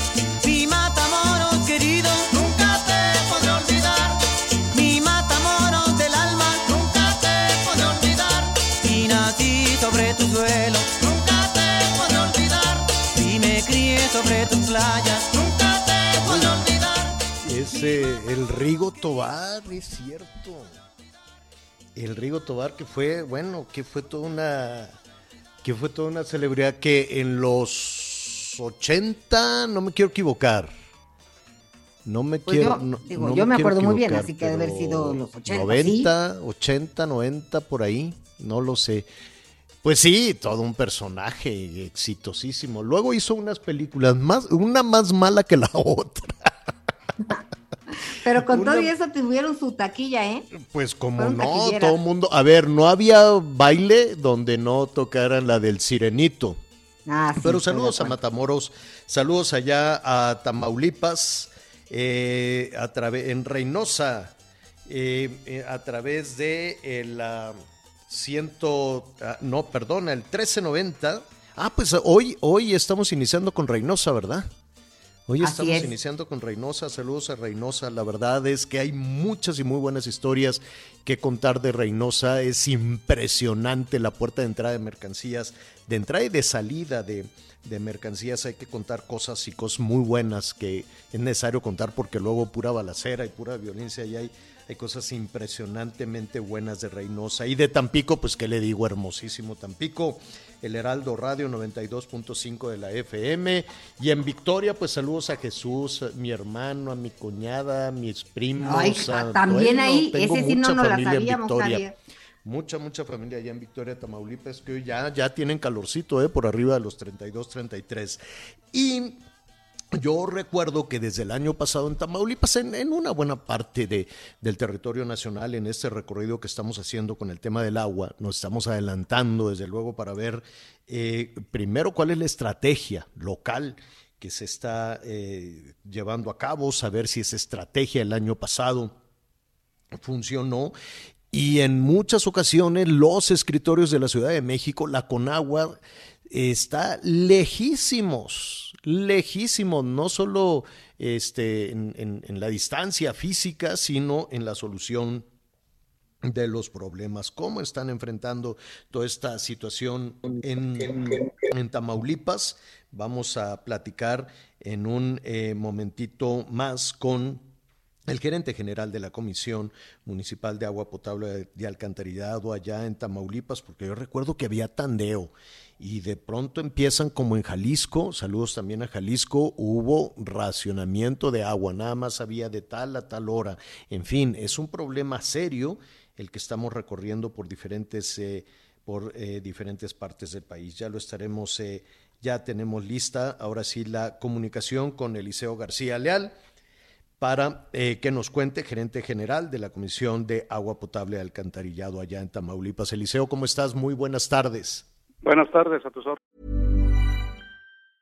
Hiring for your small business? If you're not looking for professionals on LinkedIn, you're looking in the wrong place. That's like looking for your car keys in a fish tank. LinkedIn helps you hire professionals you can't find anywhere else, even those who aren't actively searching for a new job but might be open to the perfect role. In a given month, over 70% of LinkedIn users don't even visit other leading job sites. So start looking in the right place. With LinkedIn, you can hire professionals like a professional. Post your free job on linkedin.com slash people today.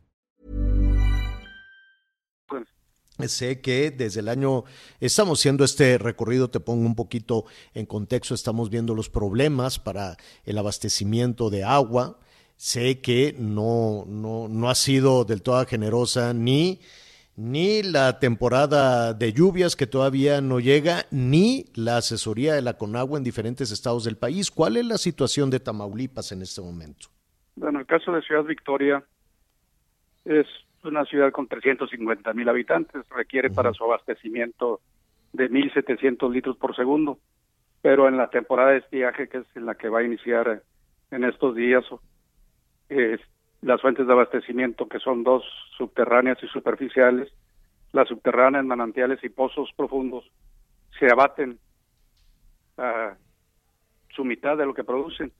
El acuífero Güemes Victoria, que es donde se abastecen estos pozos, es un acuífero ya sobreexplotado.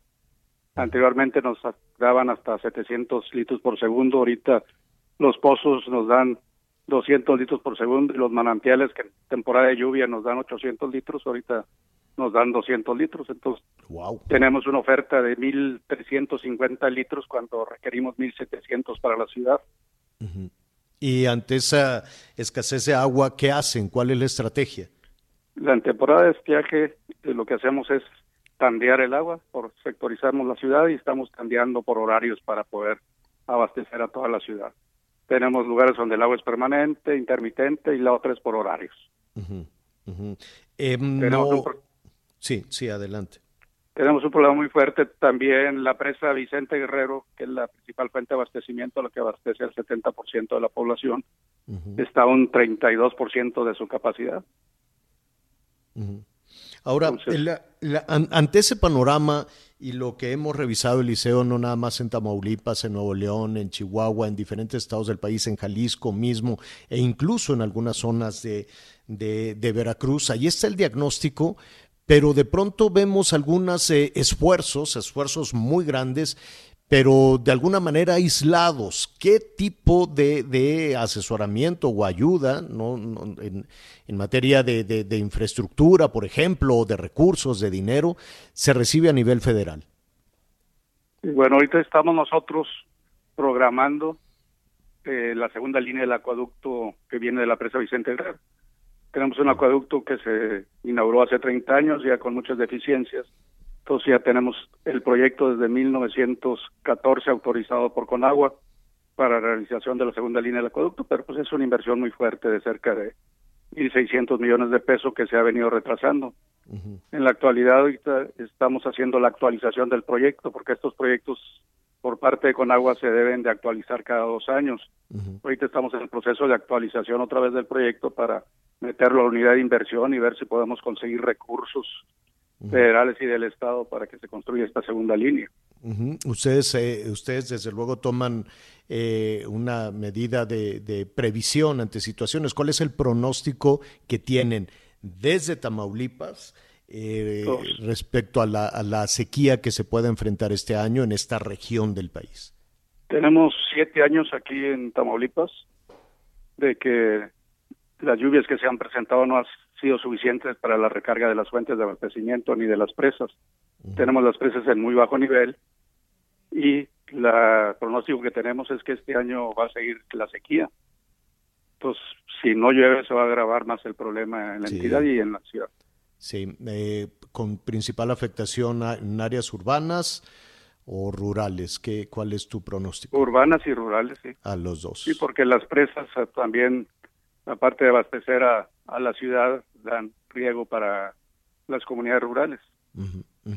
Y, eh, son de doble propósito para agua en zonas es. urbanas y para riego a, a los distritos de riego. Y además, Eliseo, que tenemos, eh, como en muchos otros temas en este país, tenemos procesos electorales que sí o sí trastornan en muchas ocasiones las estrategias que se puedan tener, ¿no? Aunque se quiera blindar de las cuestiones, eh, de las cuestiones políticas, en ocasiones la comunicación incluso con gobierno federal puede afectar directamente a los municipios, ¿no? Algo que, que definitivamente puede ser injusto. Así es, sí, pues nosotros siempre hemos dicho que el agua pues no debe ser de colores, o sea, que no debe ser por partidos políticos, sino es un servicio público que prestamos a la comunidad y debe estar alejado de los procesos políticos. Definitivamente. Eliseo, te agradecemos mucho esta conversación.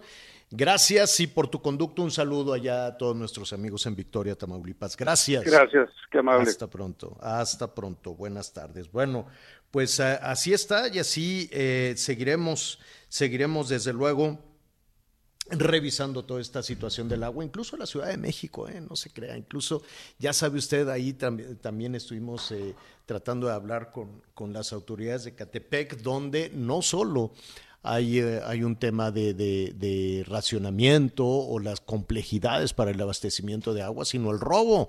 Le dicen en esta parte de- del, país, le dicen huachicoleo, pero no es otra cosa más que el robo, así como se roban la, la gasolina, así como se roban el gas, pues también se roban el agua. Y el agua sí se la roban descaradamente porque hay un, hay un lugar conocido en todos los municipios, eh, que son estos tubos enormes en donde se llenan las pipas, pues a ese lugar llegan con las camionetas, con unos rotoplas enormes, con unos tinacos enormes, llenan y luego van y la venden, la venden más barato.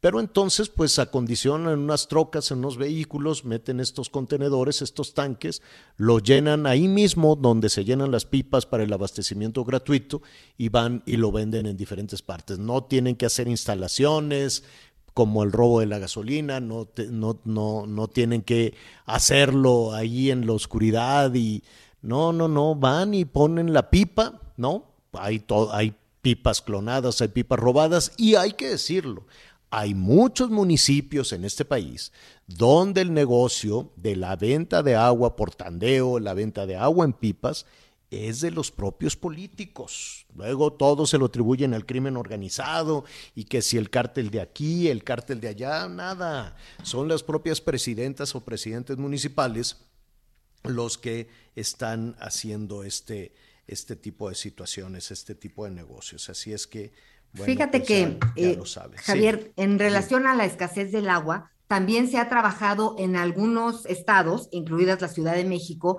en este tema de cosecha de agua, que es que cuando llueva tengas la- las instalaciones, que no es más que un tambo y algunas cositas más que, que hay que considerar, para que ahí eh, pues logres almacenar el agua de lluvia, que después tiene un proceso no está tan complicado y hay cursos en distintos estados, tanto en, en la Secretaría de Agricultura como en la Ciudad de México, en las distintas alcaldías.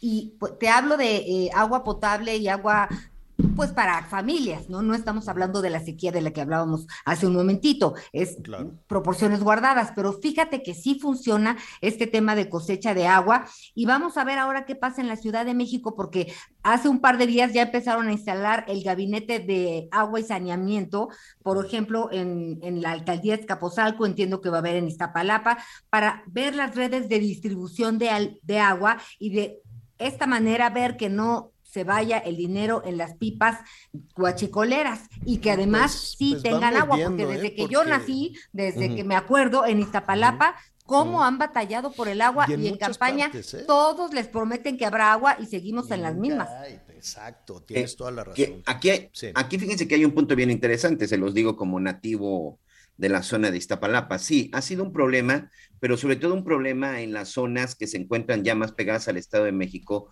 por el crecimiento, ah, hay que decirlo como es, por el crecimiento irregular y descontrolado que tuvo toda esa zona.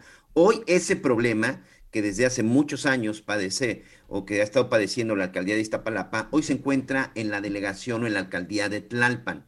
Tlalpan ha tenido también un control, un crecimiento desmedido, que todos estos pueblos o todas estas eh, pequeños municipios, o, como los quieran llamar, que van hacia la zona de la, de, de la México Cuernavaca, en ninguna de estas zonas existe una red de agua potable. ¿Cuál ha sido el problema? Que el crecimiento de la ciudad que con el crecimiento de la ciudad en el sector inmobiliario no va un crecimiento también de servicios públicos.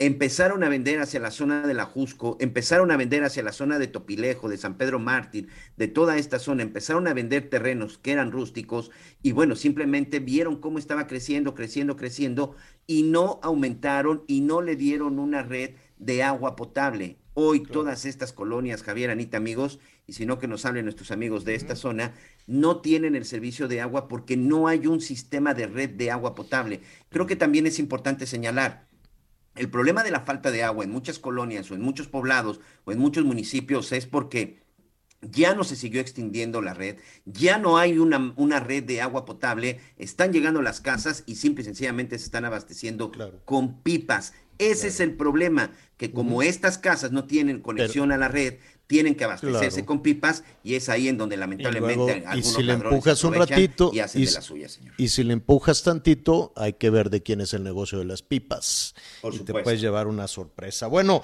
vamos ahora a Michoacán. Saludos allá Morelia, el Heraldo Radio 1240 de la AM Michoacán, que no, no, no, da, no le dan tregua. Qué pena.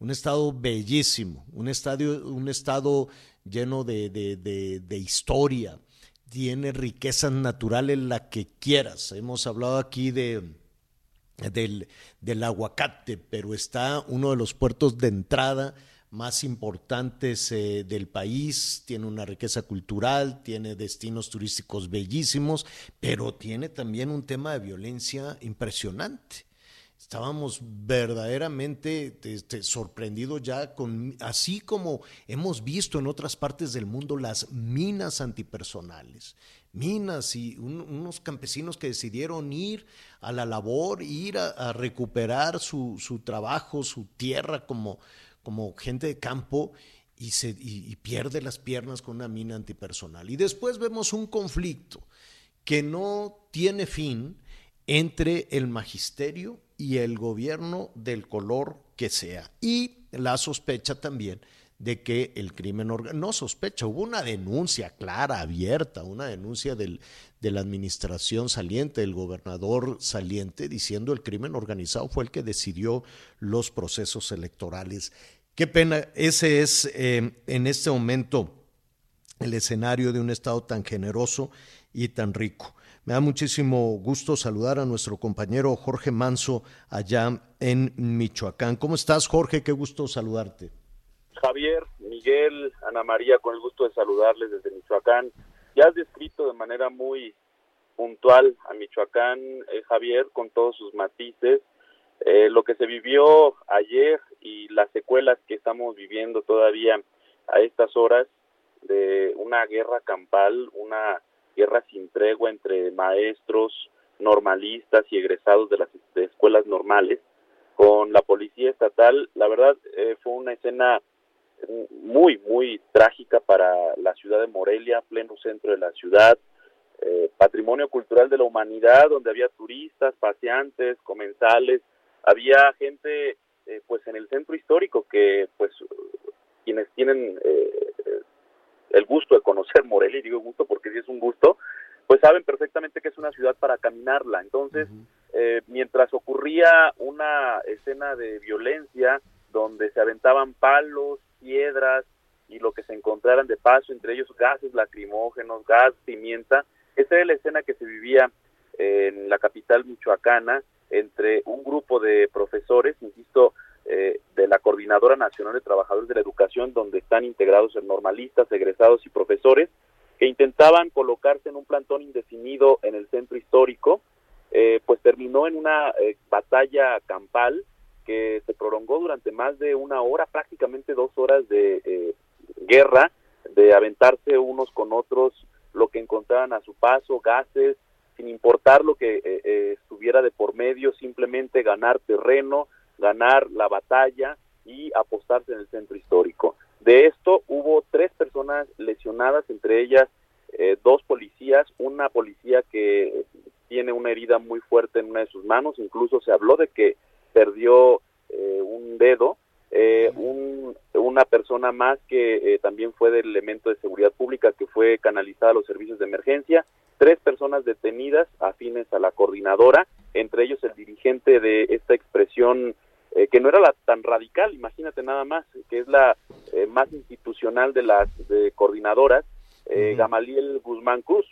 Sí, aquí hemos hablado, aquí hemos hablado con Gamaliel, pero lo, lo que lo, lo que se pierde un, un poco es ¿qué, qué mantiene vivo ese conflicto, Jorge? Porque le hemos preguntado a las dos partes, hemos preguntado a- al gobierno del estado, al gobierno federal, y dicen sí, vamos a pagar incluso la, deuda ancestral que se tiene con diferentes administraciones. ¿Les han pagado? ¿Qué, qué- es lo que mantiene vivo ese conflicto de la coordinadora y las autoridades? Mira, el motivo medular y que creo que es el que va hacia hacia la raíz es que el gobierno de Michoacán pretende a partir de este año, el próximo ciclo escolar, eh, evitar ya las plazas automáticas o por lo menos como se venían acostumbrando hasta antes de la administración de Alfredo Ramírez Bedoya y que con la, de- perdón, de Andrés Manuel López Obrador y que con Andrés Manuel nuevamente se liberan las plazas automáticas. Sin embargo, en Michoacán hay un problema muy fuerte que es la entrega de plazas automáticas, te vas a, a un mes a Chimicuila y regresas nuevamente a te, y te inscriben en una oficina central en la capital. Y esto está provocando que cada vez se estire más la, la liga y haya menos posibilidad de tener, eh, hay oficinas, me decía la subsecretaria de Educación, Mariana Sosa, que había oficinas donde había decenas de empleados y que solamente se requería la mitad o menos. Pero ¿a qué se debe? A que ganan plazas automáticas y eh, se regresan a sus puntos de, eh, a, las- a los centros urbanos más importantes, Morelia, Uruapan, Zitácuaro, Lázaro Cárdenas, y están provocando una sobresaturación. Entonces lo que está buscando el gobierno ahora es que las plazas se entreguen conforme a la demanda. Sí se necesitan maestros en las distintas comunidades, sin embargo, pues evidentemente hay eh, e- estos movimientos de última hora que están provocando la sobresaturación. Pero además le agregas que también hay eh, egresados de las normales a los que se les prometieron pagos y no se les han cumplido. Hay maestros que no están contratados, se les considera eventuales, que tampoco se les han pagado. Pero lo que sí es un hecho, eh, Javier, Ana María, Miguel, es de que ha habido un avance importantísimo en el pago de los adeudos que se tenían con la coordinadora y con todos los sindicatos educativos. Entonces, el problema en sí es que eh, pues hay una conflictividad. Oye, ¿y no habrá, no habrá mano negra ahí? ¿No habrá quien esté pues patrocinando, financiando a la coordinadora? En algún momento, eh, se, mira, la- habrá que decir, la Coordinadora Nacional de Trabajadores de la Educación está dividida. Hay como varias expresiones, dos las más fuertes. Una identificada con la 4T, que es poder de base. Pero también de pronto, eh, cuando no les hacen caso, eh, saltan. El grupo que el día de ayer se movilizó y hubo muchos trascendidos en este sentido, de que estaba haciendo, eh, pues de alguna manera, o fue más bien eh, de las eh, expresiones sindicales consentidas por el gobierno anterior. Antes se les adeudaba y no generaban este tipo de conflictos. Javier, Miguel, eh, Ana María, lo que se vivió ayer, hacía años que no se vivía en Morelia, o por lo menos en el centro histórico. Fue una guerra campal, de verdad. Yo estuve ahí y eh, parecía que le decían a los turistas, métanse, no salgan. O sea, así fue, escaló la violencia en un nivel muy preocupante y me decían, ¿qué es lo que faltaba? Le digo, pues que hubieran personas pues lesionadas de gravedad y mira, una persona perdió un dedo. Entonces creo que las cosas están muy tensas en este momento. Qué mal, qué mal, qué injusto.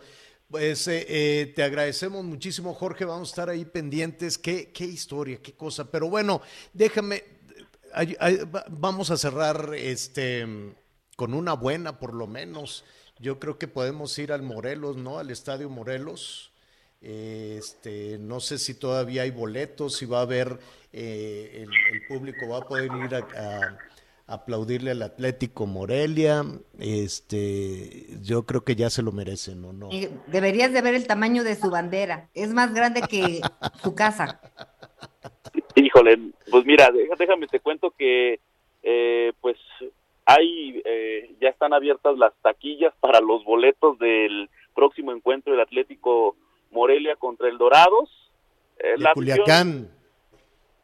Ah, Así es, eh, la afición moreliana es muy aguerrida. Y fíjate que lo curioso, fíjate que otro dato interesante, Dorados de Culiacán, Sinaloa se lleva a, eh, Monarcas, eh, Monarcas se va a Mazatlán, entonces ahí hay como como un duelo de que se debe ganar en casa, se debe ganar en el Estadio Morelos. Así es que esto es un dato pues para que Va no pase bueno. desapercibido nuestro sentimiento. bueno. Mientras no griten la mala palabra, todo va a estar muy Y otra vez bien. nos veten. Exacto, apenas, van saliendo del veto, ¿verdad? Sí, vamos saliendo del veto, así es que ya tenemos este esa mala mal sabor de boca y más porque en Michoacán nos gusta mucho ir a nuestros partidos de fútbol, nos nos nos gusta mucho vivir la emoción de los estadios, así es que imagínate estar vetados, eh, pues sí nos representó un un dolor eh, muy fuerte en el corazón, sobre todo a los eh, canarios de, de corazón. Ya sé, pero van los dorados, pórtense bien, diles, a ver, ¿no? Por, a nuestros amigos que nos están escuchando ahí a través del Heraldo Radio, pues hay que portarse bien para, para... mira, el, el, el, eh, pues no es enojo, digamos que la espinita, pues con goles, ¿no? Con eso se puede ir sacando, en lugar de, de, de con gritos y cosas así. Jorge, te agradezco muchísimo. No, hombre, Javier, te agradezco muchísimo. Y nada más para recordarle a la gente de Dorados, el último partido lo ganamos 4 a 1, así es que esperemos que, que nos llevemos otra, otra, otro buen sabor de boca. Bueno, ya te escucharon en Culiacán, ya te escucharon en Culiacán. Al rato les vamos a hablar a nuestros amigos allá en Sinaloa para que nos den también su opinión. Muchísimas gracias, un abrazo, Jorge. Un abrazo para ustedes también en el estudio. Gracias. Bueno, qué pasión con el fútbol, pero ya, hombre, qué necesidad. Ya se va avanzando con lo de la mala palabra, ¿no, Miguelón? Ya, ya vamos avanzando. Digo, ya si no entienden después de esta, ya no sé qué va a pasar, pero sí, yo creo que sí vamos avanzando. Muchos Bueno. castigos esperemos que sirva, señor. Sí. Bueno, vamos entonces rápidamente a venderle algo, muy rápido, y regresamos de inmediato. Puede que al fin nos rescatemos. Si ya caímos, volemos sin ver atrás. Conéctate con Ana María a través de Twitter, arroba Anita Lomelí. Sigue con nosotros. Volvemos con más noticias. Antes que los demás. Heraldo Radio. Todavía hay más información. Continuamos. El exdiputado Saúl Huerta sumó tres nuevas denuncias en Puebla por agresión sexual contra menores, con lo que ya tiene siete procesos en su contra. Las víctimas contaron que Huerta las engañó con la promesa de darles trabajo para aprovecharse de ellas. Y con esto, información y recorrido en la República. En el inicio de un regreso más al semáforo epidemiológico en verde y tras dos años de suspensión debido a la pandemia por la COVID-19, la Secretaría de Turismo Estatal confirmó que el próximo 15 de abril se llevará a cabo la 68 edición de la Procesión del Silencio, el máximo evento turístico religioso donde se dan cita más de 160 mil asistentes al centro histórico de la capital de San Luis Potosí. La dependencia estatal potosina afirmó que las proyecciones indican que hasta abril la curva epidémica seguirá en descenso, lo cual da pie al anuncio de la magna celebración, además de que representa para el sector turístico comercial y de prestadores de servicios un alivio al padecimiento por bajas ventas y disminución de clientes en temporada alta. Informó desde San Luis Potosí, Pepe Alemán. Ángel Ramón, el pescador que desapareció el pasado viernes en la bahía norte del puerto de Veracruz, fue encontrado sin vida durante el lunes 21 de febrero. Los compañeros del exmarino fueron quienes localizaron el cuerpo en la zona de la antigua fortaleza de San Juan de Ulúa. Al sitio arribaron elementos de la Fuerza Civil y de la Policía Ministerial para resguardar la zona en espera del personal de la Dirección General de Servicios Periciales para que llevara a cabo el levantamiento correspondiente. Los familiares del pescador denunciaron que las autoridades no agilizaron la búsqueda para encontrarlo con vida. Informó desde Veracruz Juan David Castilla. La Fiscalía General de Justicia de Nuevo León abrió una carpeta de investigación por el fallecimiento de un adolescente que estaba internado en el albergue Fabriles del sistema DIF del Estado. La muerte del menor se dio el pasado 9 de febrero. Fue el 11 del mismo mes cuando la Fiscalía abrió la carpeta de investigación. Sin embargo, no fue hasta este fin de semana pasado cuando la dependencia confirmó la muerte del adolescente. De acuerdo a la información oficial, el menor falleció por causas naturales secundario a un padecimiento agudo y tenía diversas condiciones clínicas como trastorno de déficit de atención. Desde Monterrey, Nuevo León, Daniela García. Los consejeros del Instituto Nacional Electoral advirtieron que está en riesgo la elección del próximo 5 de junio en Durango debido al recorte de más de 140 millones de pesos al órgano público local de la entidad. El consejero presidente Lorenzo Córdoba advirtió que de no lograrse la suficiencia presupuestaria, la nulidad del proceso es latente. Esto se anunció después de una sesión extraordinaria de este lunes en donde el Consejo General del INE presentó el informe sobre la situación presupuestal de los organismos públicos locales respecto al ejercicio fiscal 2022. Ahí los consejeros advirtieron que tres institutos locales tienen reducciones presupuestales graves y están en riesgo. Se trata de Aguascalientes, Quintana Roo y Durango. Informó Liz Carmona. Bueno, muy bien, muchísimas, eh, muchísimas gracias, Anita Lomelí. Déjame decirte que hoy por la mañana estábamos platicando, Miguel Aquino y yo, y nos acordamos de ti con mucho afecto. Con razón me estaban zumbando los oídos. Escucho. A ver. Estoy atenta. Es que, a ver, Anita anda como abejita, corre para acá, corre para allá y se fue a recorrer desde Cuatza, saludos a Coatzacoalcos, Veracruz, hasta Salina Cruz, Oaxaca. Eh, de, hemos estado ahí en varias ocasiones en Salina Cruz, la, que, han, que batallan siempre con los sismos y, y, y los temblores y este tipo de cosas. Y entonces Anita dijo, ya está el tren. Y Anita, el tren trans, transísmico, este que va a conectar los océanos. Y sí. si no me equivoco, si no me equivoco, eh, esta obra iba a ser una de las primeras en entregarse. Antes que el aeropuerto, antes que entre el Maya, antes que Dos Bocas, la tenían programada para dar el banderazo y que ya empezara a correr el tren, porque decían que la vía ya estaba, la hizo Porfirio Díaz y que quién sabe cuánta cosa. Y entonces eh, primer trimestre de este año es el mes que entra, ¿no? Enero, Así es, febrero, sí. marzo. Sí, sí, sí, marzo. Entonces se les reventó como polvorón eh, la, la, la, vía del tren, ¿no? Los, los durmientes de, de, las vías, no de todo, no de todo. Pero pues ahora a ver quién paga, ahora a ver quién dice, no, pues es que le metimos material de mala calidad. Los durmientes son estas, hágase de cuenta, estas tiras en donde se ponen, la, encima se ponen las, las vías. vías. Y como polvorón se desmoronaron porque no son de madera, son de, de cemento. Normalmente concreto. son de madera, sí. Son de y madera. estas son de concreto. Y entonces, pues, este, pues nada, ¿qué van a hacer? Van a porque si se reventaron en un tramo, no, es, no sé, todavía no tengo la certeza de cuál es el tramo, vi a través de las redes sociales. En Matías corrió. Romero, fue eh, en Matías Romero, esto en Oaxaca, ahí fue la zona de el percance, como le dicen, de la carecía de balasto, que es el material que tú estás diciendo, de la que, no, no, de la, de la cual, al de la, paso de los de la que, de la, Estoy de lista. la que, no, pero ¿sabes que Otra yo vez, ¿qué fue lo Rafael que se rompió? Mollinedo, ¿Qué fue que, lo que se rompió? Eh, ese, ese tramo de vías no está concluido y que fue petición de las empresas que participan en el proyecto permitirles circular para trasladar material, pero no estaba listo. A ver, Anita, no, Eso dijo. hold your horses, serénate. ¿Qué fue lo que se rompió? ¿Cómo se llama? El, ¿La región o, o No, el, no, el el, ma- el- ser- el durmiente. La que el antes era de durmiente? tabla. Pues sí, son los el material rocoso que da amortiguamiento al paso de los furgones, No, o sea, el durmiente. Por eso. ¿El durmiente Sí. de qué era? ¿De material rocoso? Sí, era como ¿Y de, yo lo veía como de cemento. Es concreto, concreto. Sí. Sí. Sí. Sí, sí, sí, y se tronó. Es que te vas con como hila un de tren. media. ¿Qué pasó? Ahora, la pregunta es, tú que has recorrido todo esto, ese material rocoso de piedra Pómex, ¿se lo pusieron a toda la vía desde Veracruz hasta Oaxaca? Mira, el tren, eh, eh, si las vías que están siendo construidas, o remodeladas, porque ya había derecho de vía antes, casi en todo este tramo, en todo, De- de ese no es un Díaz, problema en el, en el corredor interoceánico, han sido eh, pues asignadas a distintas empresas, distintos tramos, dependen Ah, de ok. distintas empresas. Entonces, lo que yo quiero pensar, pues es que hay una unificación en cómo trabajan, porque eh, pu- pues no están construidos. Yo lo que he recorrido, porque lo he recorrido en una maquinita este, de estas donde, como de caricatura, donde le subes y le bajas, un, como subibajas y vas avanzando. Este, pues, pues, nosotros lo hemos visto muy bien y hemos visto cómo la gente trabaja, cómo la gente de la zona se ha No, de que incorporado. traba- de que preocupación trabajan ha sido que viven junto al tren, problema- el las el problema no es de la están gente. hechas de este material.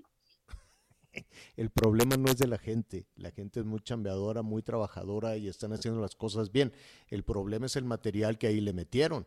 Y si ahorita la Auditoría Superior de la Federación anda sacando sumas y restas de, de los materiales que se están usando y con tal de quedar bien con el jefe, mire jefe, ya encontramos un Ya material acabamos. mucho más barato y nos vamos a ahorrar tanto y no nos vamos a salir del presupuesto de los 3.200 millones.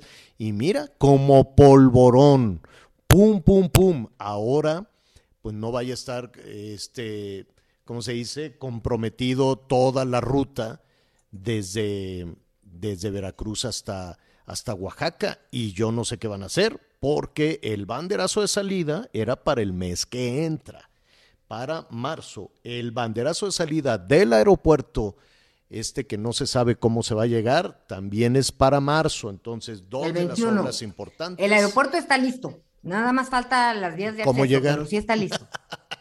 No, yo ya fui, Sí, pero ¿cómo llegas?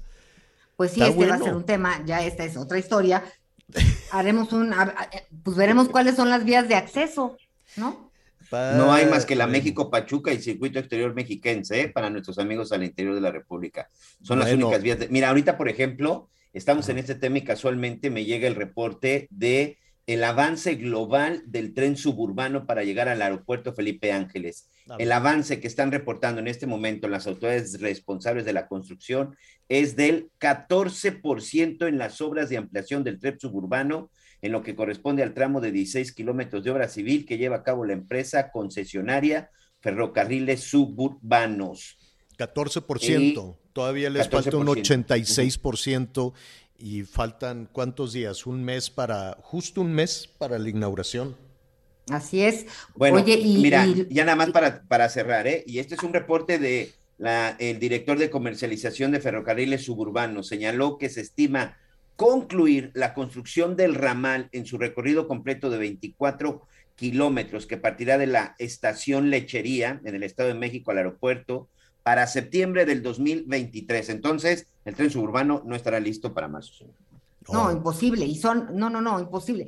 Casi ninguna de las 24 obras que ellos eh, se refieren para tener acceso a este aeropuerto van a estar listas. Se habla de tres que luego ya que déjenme checar que sí estén listas para poder comentarlas, pero por lo pronto, eh, pues como tú dices, esa es la única, la única vía y no la veo que sea tan rápida porque está también, hay tramos que están en construcción Pues para sí, pero- ampliación, pero están para en construcción. remodelación, está tremendo, La- la- eso sí es tremendo. Pero cerrando el tema del, del corredor interoceánico, en teoría, eso es la versión oficial, que un tren iba a llevar unos materiales y que corrió a una velocidad mayor de 10 kilómetros cuando todavía no estaba listo eso para recorrerlo, eh, pues como fuera, no, como lo haríamos normalmente, estar en investigación a ver por qué se tronaron y, y exactamente pues qué fue lo que pasó y la compañía responsable de ese tramo tendrá que responder. Y vamos a ver Veamos. si es solo, Ujú. vamos a ver si es solo ese, te vas como hilo de media, Anita, no te enojes. No, no me enojo, no, nada más. Es que si no, luego me dejan a la mitad. Entonces, por eso, corro, corro, corro, corro. Bueno, bueno, pues ahí está, muy bien. Eh, gracias por sus comentarios. Sí, es que nos estaban enviando las imágenes. Dicen, oiga, ¿y qué va a pasar con ese tren? ¿Va a haber tren? Me temo que no habrá tren para, para el 21 de marzo todavía. Y, habrá, y van a revisar todo. Y si ya se gastaron eso, pues ahora a ver qué pasa, ¿no? Con esos durmientes de, de porosos o de rocosos o lo que nos decía Anita Lomelí hace unos momentos. Y antes de ir, y, ahora que estamos con este tema de las, este, de las eh, auditorías en diferentes, en diferentes temas, antes de ir con nuestros eh, invitados, pues hay novedades también por parte de legisladores, de legisladores de, de, de oposición. Están haciendo toda una observación en torno a la llamada casa, casa gris. Es este tema que el presidente López Obrador ha puesto todos los días en la mañanera y la senadora del PAN, Xochil Gálvez, este, presentó una, investiga una denuncia, ¿no, Miguel? Sí, esta denuncia la presentó en Estados Unidos. Eh, recordemos que se presentó una en la Fiscalía General de la República, pero Xochil Gálvez viajó a Estados Unidos y allá eh, lo que es más o menos el equivalente a la Comisión de, de valores y bolsa en México, más o menos el equivalente en Estados Unidos, que depende también del Departamento de Justicia de los Estados Unidos, presentó esta demanda, esta denuncia en contra de la empresa y en contra del hijo del presidente López Obrador y de su esposa, la señora Carolina Adams. Y bueno, la senadora está confirmando el día de hoy que ya le notificaron que sí fue aceptada la denuncia que sí se va a llevar a cabo una investigación y que sí se va a abrir una investigación en Estados Unidos. Y esto sobre todo por la polémica que surgió ayer de que pues ayer fueron juez y parte eh, esta empresa estadounidense, esta empresa tejana, porque bueno, pues el día de ayer el director de esta empresa, de la que es eh, eh, el directivo que le rentó la casa gris a, a, José Ramón López Beltrán, pues decía que para ellos en su investigación no había conflicto de interés, pero bueno, uh -huh. esa investigación no, no, es la que importa, porque evidentemente no puede ser juez y parte.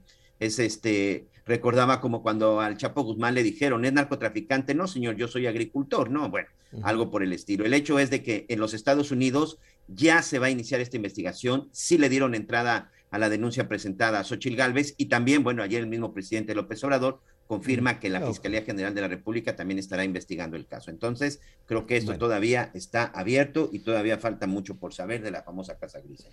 Eh, ayer estábamos hablando de este documento extenso que habrá que revisar punto por punto de la Auditoría Superior de la Federación con eh, pues eh, fallas en el gasto, ¿no? Pues, superiores a los 63 mil millones de pesos en diferentes áreas, en diferentes rubros.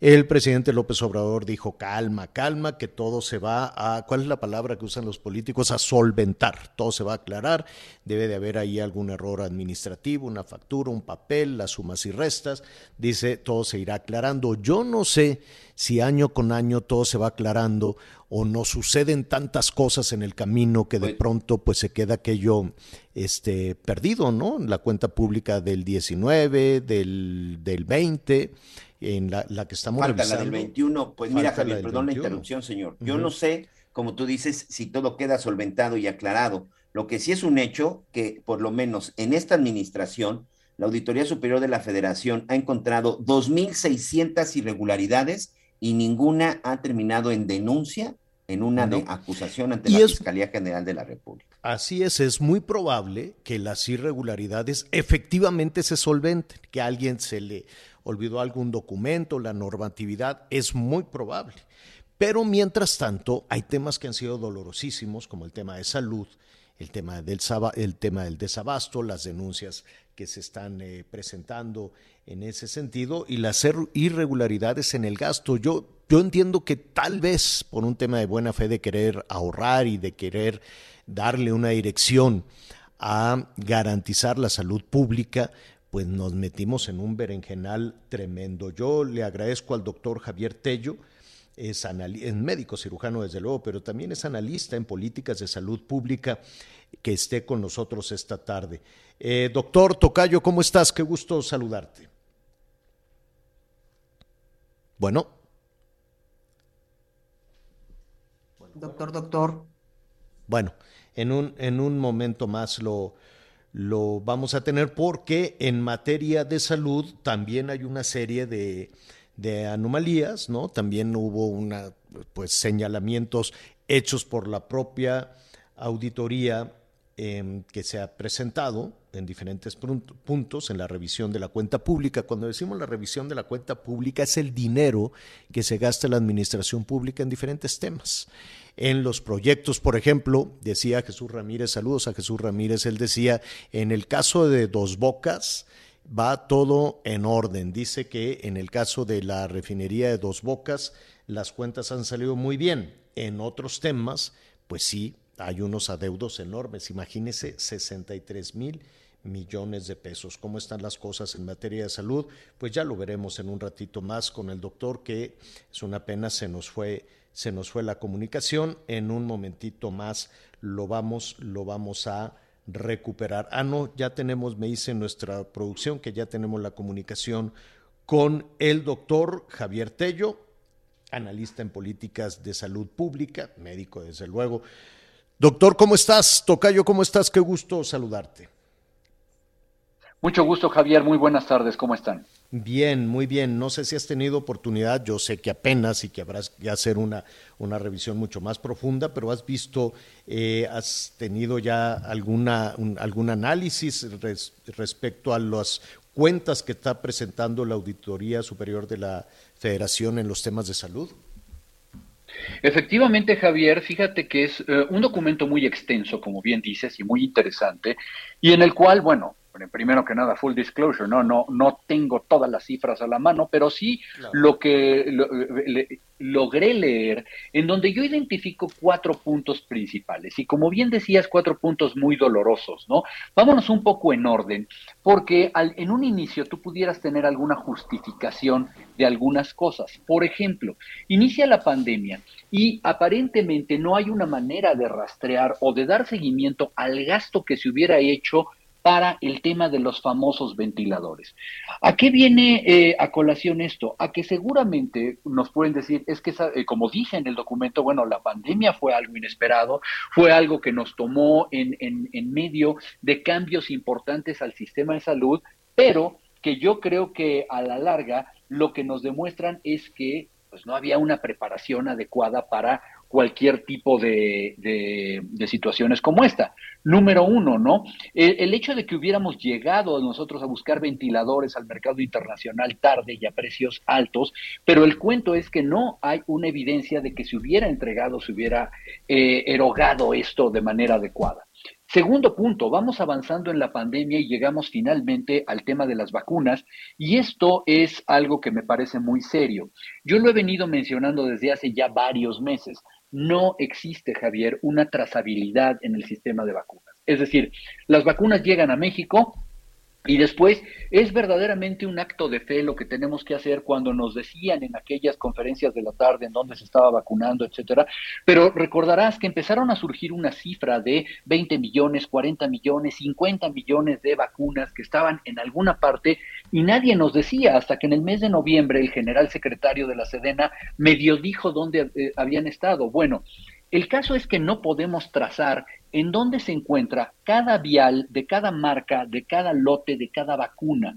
Y esto es serio porque no podemos saber qué ocurrió con ellas. Es decir, lo que ingresó más una merma natural o alguien que se le rompieron o se le calentaron, más algo así, es igual a lo que se aplicó. O sea, nos salen las cuentas de las vacunas eso no se sabe, pero la parte seria de, esta falta de seguimiento, creo yo, es la poca capacidad que tenemos para llevar a cabo labores de farmacovigilancia. Me explico. Imagínate que, espero que no, que tú ingresaras a un hospital con tus vacunas puestas y todo bien, enfermo, ¿no? Y te van a decir, oiga, señora La Torre, ¿con qué, con, con qué se, se vacunó, no? No, pues fíjese que con tal vacuna y tal vez con tal lote, si esto estuviera bien puesto, cosa que ahorita vamos a hablar, pero no tenemos una manera de darle una rastreabilidad a estos lotes. Decir, oye, ¿sabes qué? Del lote KB27 he tenido 25 personas infectadas. ¿Qué pasó? Venía defectuoso, se calentó esta, esta falta de infraestructura básica nos, eh, nos ha impedido que con tantos cientos de millones de vacunas que ya nos dijeron que se han adquirido y que supuestamente están aplicadas, no podemos rastrearla. El siguiente nivel viene en un hallazgo muy interesante que, que publicó Excelsior ayer, que la infraestructura cibernética que se tiene para darle cumplimiento a los certificados de vacunación es, obsoleta Y de ahí que hemos visto que se atrasan, hubo retrasos, hemos visto mucha gente que se queja de no tener adecuadamente bien llenado su certificado de vacunación, independientemente del problema básico que es que hay una captura a mano. Al final hay un ser humano de no sabemos qué preparación que te está llenando el certificado, ¿no? Pero vaya, no tenemos nada de esto en, en, eh, en, ah, en firme, ¿no? Y por último, creo que lo más grave es que se confirma lo que hemos venido diciendo. El INSABI no ha logrado justificar o no ha logrado entregar los medicamentos que son miles de millones de pesos de medicamentos, donde no hay realmente una evidencia de que se hubieran entregado bajo esto que ellos llaman el programa de medicamentos gratuitos. Entonces, no sé si este panorama te da una idea, Javier, de lo que hemos estado encontrando. Mira, tenemos un primer diagnóstico y lo que nos falta, Tocayo, es tiempo. ¿Qué te parece si este eh, avanzamos con ese, con ese diagnóstico. Sobre todo lo más, eh, lo, lo, lo, más importante que es poder tener acceso a un medicamento, poder tener un acceso a un diagnóstico, a una doctora, a un doctor, a alguna clínica. Y, y, y aquí, en, para la siguiente charla, si no tienes inconveniente, hablemos Claro. de la estrategia. No creo en ningún lugar del mundo vas a encontrar la mala fe, no vas a encontrar una persona que diga, ah, yo me voy a molar a toda la población. No, el tema es la capacidad que se pueda tener para, para avanzar en una estrategia de esa naturaleza. ¿Qué te parece si después del diagnóstico que nos das, avancemos con eso? Me va a dar mucho gusto, por supuesto. Gracias, gracias. Muchísimas gracias. El doctor Javier Tello. El, eh, eh, ¿Ya te fuiste, doctor? ¿Nos puedes dar tus Hasta redes aquí estoy. sociales? ¿Nos das tus redes sociales? Estoy, por supuesto, estoy en Twitter, arroba stratcons, ¿sí? Donde me pongo a sus órdenes y obviamente, bueno, pues el libro que acabamos de publicar de la, La tra- tragedia del desabasto, que está a sus órdenes. La tragedia del desabasto, sí, así es. Lo comentaremos en la siguiente también. Gracias, gracias, Tocayo. Un abrazo, bye. Hasta pronto. Bueno, pues este, ya nos vamos, qué rapidez, qué barbaridad, se nos fue rapidísimo, rapidísimo el tema, hay muchísima información en desarrollo. Oigan, Anita, Miguel, aprovechando, yo ya me voy a inscribir en la red esta de, de Donald Trump, se llama Truth Social, es algo así como verdad social, ya ves que lo bloquearon de todos lados. Y Sí. entonces dijo, voy a hacer mi red. ¿Cómo ves? ¿Le entraremos o qué haremos? Mira, nosotros hay que entrarle a ver qué hizo, ¿no? Porque ya ves que él quiere vol- volver a ser presidente, entonces pues digo, nosotros hay que meter el pie a ver de qué se trata, pero a mí me choca este señor. Bueno, veamos. bueno. Pues vámonos entonces por una sopita. Gracias, Anita Lomelí. Miguel Aquino, gracias. Buenas tardes, gracias. Gracias, buenas tardes, nos escuchamos mañana. Bueno, ya lo sabe, yo lo espero a las diez y media en Hechos Azteca 1 con las noticias, la información que justo ahora está en desarrollo. Soy Javier Alatorre, gracias, buenas tardes, buen provecho, siga con nosotros. En algún momento fue un amor de cuento y hoy ya no lo encuentro. Siento que te pierdo. Hagamos el intento de volvernos a escuchar. Quiero dejar de contar fragmentos de mi alma en pedazos. Recuerdos que están sofocando. ¿Por qué nos hicimos tan mal? Quiero dejar de pelear, salir de esta oscuridad y remediar lo que hicimos. Conéctate con Javier a través de Twitter, arroba javier-alatorre. Gracias por acompañarnos en Las Noticias con Javier Alatorre. Ahora sí ya estás muy bien informado.